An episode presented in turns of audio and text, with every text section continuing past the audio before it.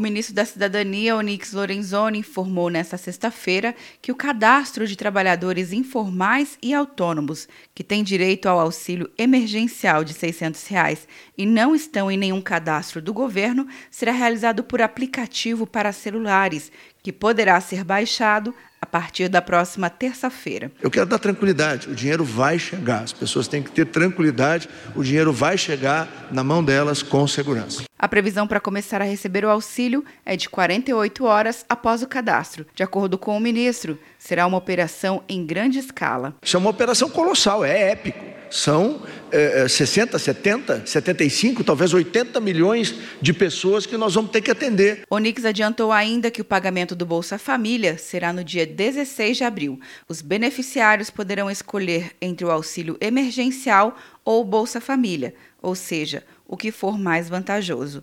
Quer um ano sem mensalidade para passar direto em pedágios e estacionamentos? Peça a Veloy agora e dê tchau para as filas. Você ativa a tag, adiciona veículos, controla tudo pelo aplicativo e não paga mensalidade por um ano.